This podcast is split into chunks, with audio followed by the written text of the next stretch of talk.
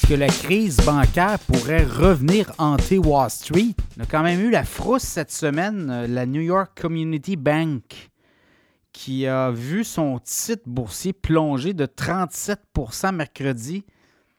On a annoncé quand même qu'on prenait au quatrième trimestre une provision de 552 millions de dollars pour perte sur créance, mauvaise créance aussi. Et euh, cette banque-là, la New York Community Bank, avait repris la banque Signature. Souvenez-vous, il y avait eu quelques banques qui avaient fait faillite en 2023, dont la Silicon Valley Bank, la Signature Bank. Et on avait repris la signature dans le cas de la New York CB. Donc, dans ce contexte-là, Bank of America a pondu un, rapport. Euh, donc, une banque qui pond un rapport, mais c'est les analystes de la Bank of America qui disent écoutez, c'est très isolé et ça fait en sorte que cette banque-là devait prendre euh, à un moment donné ses pertes sur créance. Donc, ça a créé euh, une panique. Le titre a quand même droppé de 37% Titre qui était autour de 10,42 Et là, au moment où je vous parle, c'est autour de 5,75, 5,80. On remonte la pente tranquillement. On tente de rassurer tout le monde. Et on dit qu'il n'y aurait pas de possibilité de contagion. Euh, cette banque de New York possède 116 milliards d'actifs.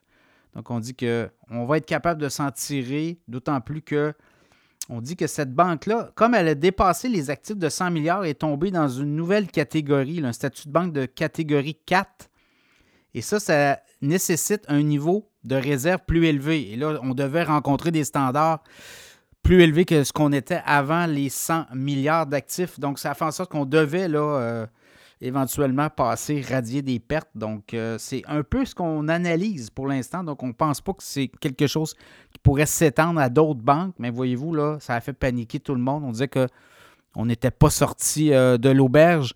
Donc, dans ce contexte-là, à surveiller là, euh, le monde bancaire, là, ben, le pire est derrière nous, puisque là, en montant les taux d'intérêt, ben, les banques qui émettaient des, des obligations, ben, comme les, les taux d'intérêt montaient, les gens euh, se ruaient vers des nouvelles obligations et laissaient derrière eux ces vieilles obligations-là et euh, ça faisait euh, quand même des pertes importantes pour les banques.